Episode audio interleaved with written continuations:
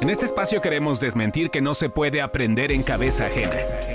Escucharás historias de emprendimiento donde sus protagonistas te contarán los mayores retos, logros y caídas que han enfrentado para llegar a donde están. Así de fácil. Bienvenidos a Emprender en cabeza ajena.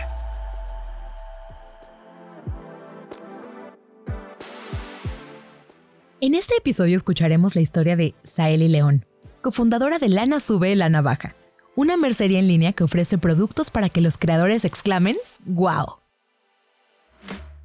Realmente soy eh, una tejedora empedernida, me encanta tejer y justo de ahí empezó eh, la idea de crear una tienda con, con, una amiga que se llama Xochitl. Las dos, ella es bordadora y entonces eh, un día nos juntamos y justo las dos dijimos, oye, realmente en México no existe una mercería que nos llene, o sea, que haya productos que en verdad digas, muero por tenerlos. Y entonces las dos en 2018 dijimos, pues vamos a crear una, tienda online eh, de mercería, a ver qué tal nos va. Y, y así fue como comenzamos como lana sube, lana baja.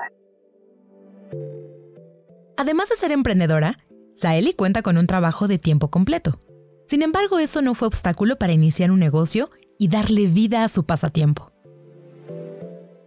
De hecho, tengo otro trabajo, tengo como otra cara porque también eh, soy Godín, tengo un trabajo de oficina de lunes a viernes de 8 a 5 y, adicional tengo la tienda. Yo justo estudié otra cosa totalmente distinta, pero a mí siempre me llamó mucho la atención la parte textil y pues de ahí también dije, tengo que, tengo que hacer algo al respecto porque tengo esa cosquillita en, en mi vida y no me quiero quedar con eso. Saeli tiene años tejiendo. No obstante, la visión de negocio de este emprendimiento no sería el crear piezas, sino proveer los mejores insumos y herramientas para que las personas como ella puedan dar vida a sus creaciones. Yo dije, no, es que yo tengo que, ver la manera de, crear algo o si un negocio o algo que esté pues relacionado con lo que me gusta, pero no que yo tenga que hacer la prenda, pues no, no, no me da el tiempo de, hacer todo eso. Entonces fue también uno de, las, de los puntos de voy a crear una tienda en la que yo venda los insumos para que la gente lo haga, ¿no? Para que la gente este, explote esa parte creativa en, en ellos. Tanto Saeli como Xochitl tenían en claro su diferenciador, por lo que se propusieron traer materiales que no se podían adquirir de manera sencilla y principalmente que fueran de calidad. Pero como otros emprendimientos, en el comienzo se tuvieron algunas dificultades. Con que serán unos cinco productos, yo creo, no, no teníamos casi nada. Adicional a lo que trajimos, eh, ASO eh, tiñó, tiñó algunas eh, fibras, unas lanas eh, con tintes naturales, me refiero a, grana cochinilla, a palo Brasil, y entonces ella tiñó algunas lanas y con eso empezamos la tienda y pues poco a poco, ¿no? O sea, empezamos con dos ventas al mes y, de repente empezamos a ser conocidas por más personas que, que se dedican al, al textil y, y de ahí pues empezamos porque no queríamos ser otra mercería más como del centro, ¿no? Porque mercerías existen en México en, muchos lados, ¿no? Siempre hay una en el mercadito, hay, hay muchas en el centro. La mayoría venden los mismos productos y también eh, hay, hay muchos productos que no tienen buena calidad. Entonces de ahí surgió también nuestro objetivo de, de traer cosas de buena calidad. Algo que también ha hecho destacar a Lana Sube la Navaja es que sus fundadoras antes de ser proveedoras, fueron creadoras, lo cual da un atractivo especial a sus clientes. O sea, a mí me encanta crear, pero realmente soy muy vaga para terminar mis proyectos. Entonces de repente la gente me pedía algo y, yo no lo terminaba, ¿no? Porque no me daba el tiempo suficiente. O también cuando se, algo se vuelve como de, de producción en masa, como que creas algo y está bonito, entonces lo quieren 100 veces, ya no te genera la misma satisfacción.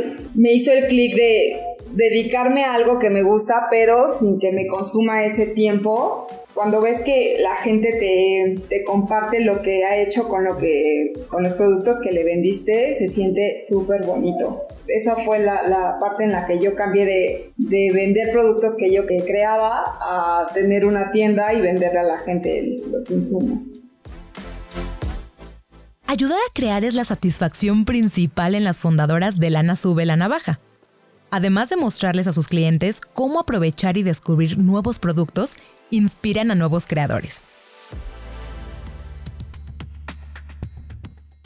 Como en todos los negocios, siempre hay retos. En este caso, la venta en línea empezó a ser ineficiente, por lo que tomaron un camino poco explorado, hacer su propia tienda en línea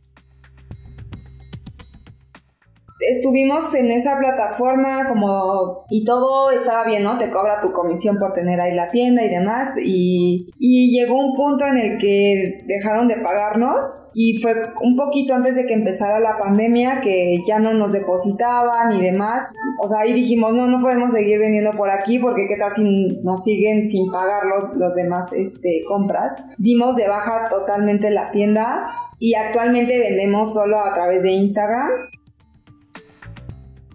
no obstante, ahora con esta nueva estrategia de venta, ¿cómo funciona Lana Sube la Navaja? Tenemos historias destacadas que se llaman catálogo, hilos, tijeras, telas y también punch needle. Ahí subimos como las imágenes con los precios y ya la gente o puede mandarme como el screenshot por mensaje o si ya saben me pueden mandar literal la lista así escribiéndome, ah, quiero un aro de madera, quiero estas agujas y demás y, ya, o sea, yo le, le contesto por medio de, mensaje y le paso eh, los datos para el pago y, su cuenta. Si de algo vive un negocio, es del servicio que brinda, por lo que encontraron una herramienta efectiva y fácil para que sus clientes lograran adquirir sus productos.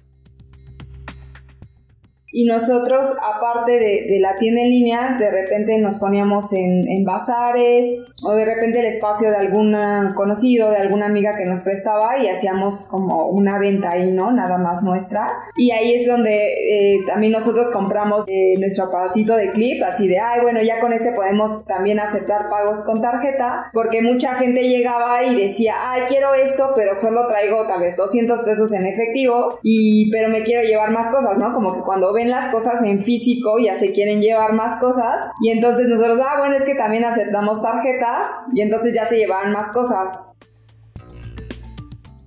Sin duda, las fundadoras de Lana Sube la Navaja encontraron en Clip un aliado confiable y que da un valor agregado a sus clientes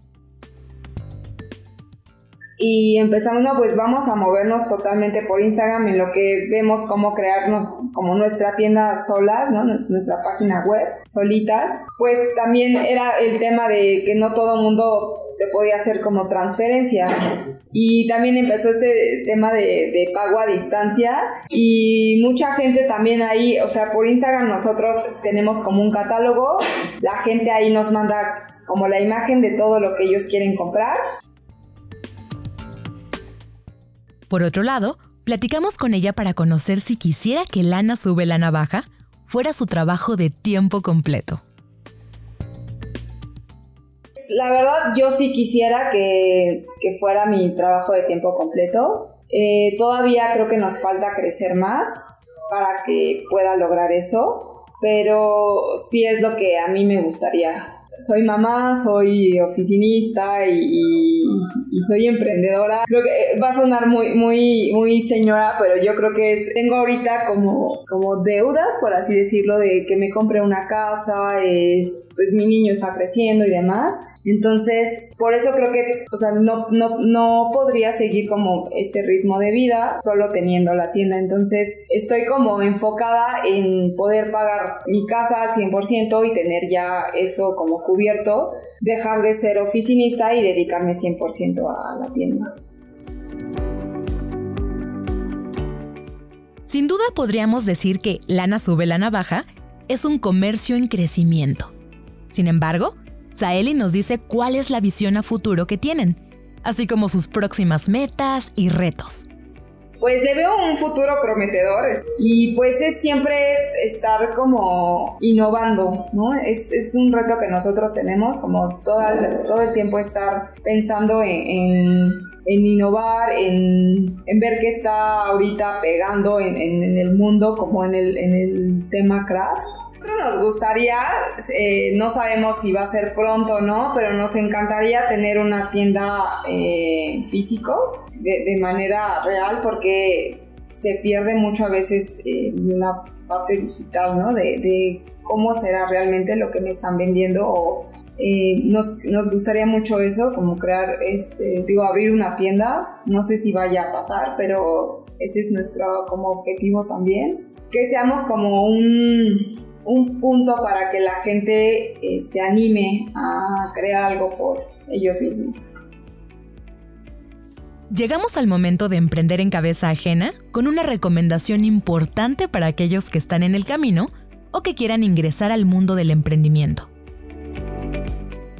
Que no desistan, que hay momentos buenos y malos en, esto de emprender un negocio, que no los desanime el, tema de, que va a haber eh, siempre competencia, porque parece que no, pero cuando ves algo nuevo dices, ay, otro, otro más, o te empiezas a, sentir como abrumado y tener siempre claro tu objetivo de lo que es tu tienda, porque si no lo tienes bien claro, de repente la gente tampoco te puede eh, visualizar de, qué es lo que tú vendes o por qué te buscarían a ti, ¿no? Entonces, eh, siempre tener claro tu objetivo, como qué es lo que tú quieres vender y siempre ir encaminado a eso, creo que eso también es súper importante. De igual forma, Saeli comparte una serie de consejos referentes a las ventas en línea. Creo que tres cosas importantes si quieren hacer algo eh, como una tienda en línea es tener bien claro cómo van a llevar su inventario, la herramienta que utilicen o la manera en que lo hagan, pero tener bien claro cómo hacerlo, la forma de cómo van a enviar, eh, o si van a hacer entregas personales, o si solo va a ser envíos, de qué manera van a hacer los envíos, tiempos, porque a veces no se tiene muy claro qué tiempos va a llevar y la gente empieza a preguntar, ¿no? Como desde el día que te pagaron, de cuándo me van a enviar, cuándo me van a enviar. Entonces siempre como tener bien claro y bien estructurado todos esos temas de tiempos y formas de pago. Esa es otra.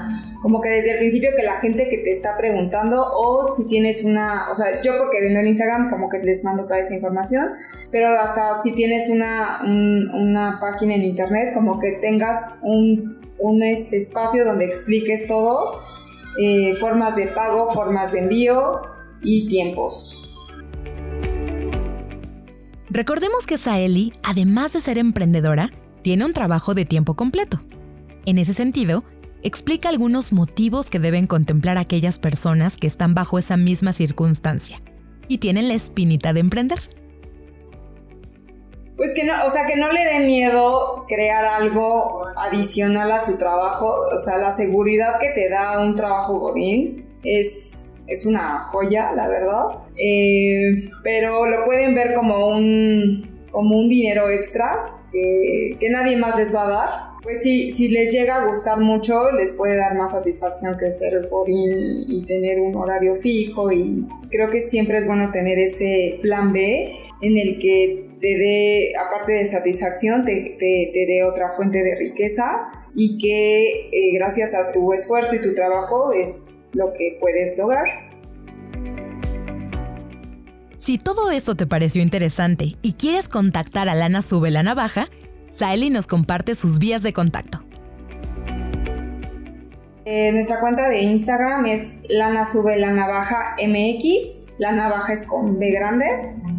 Eh, todo junto y ahí nos pueden mandar un mensaje para comenzar una, compra o si tienen dudas de, hacer cómo hacer una, ahí les podemos eh, quitar esas dudas. Esto fue Emprender en Cabeza Ajena.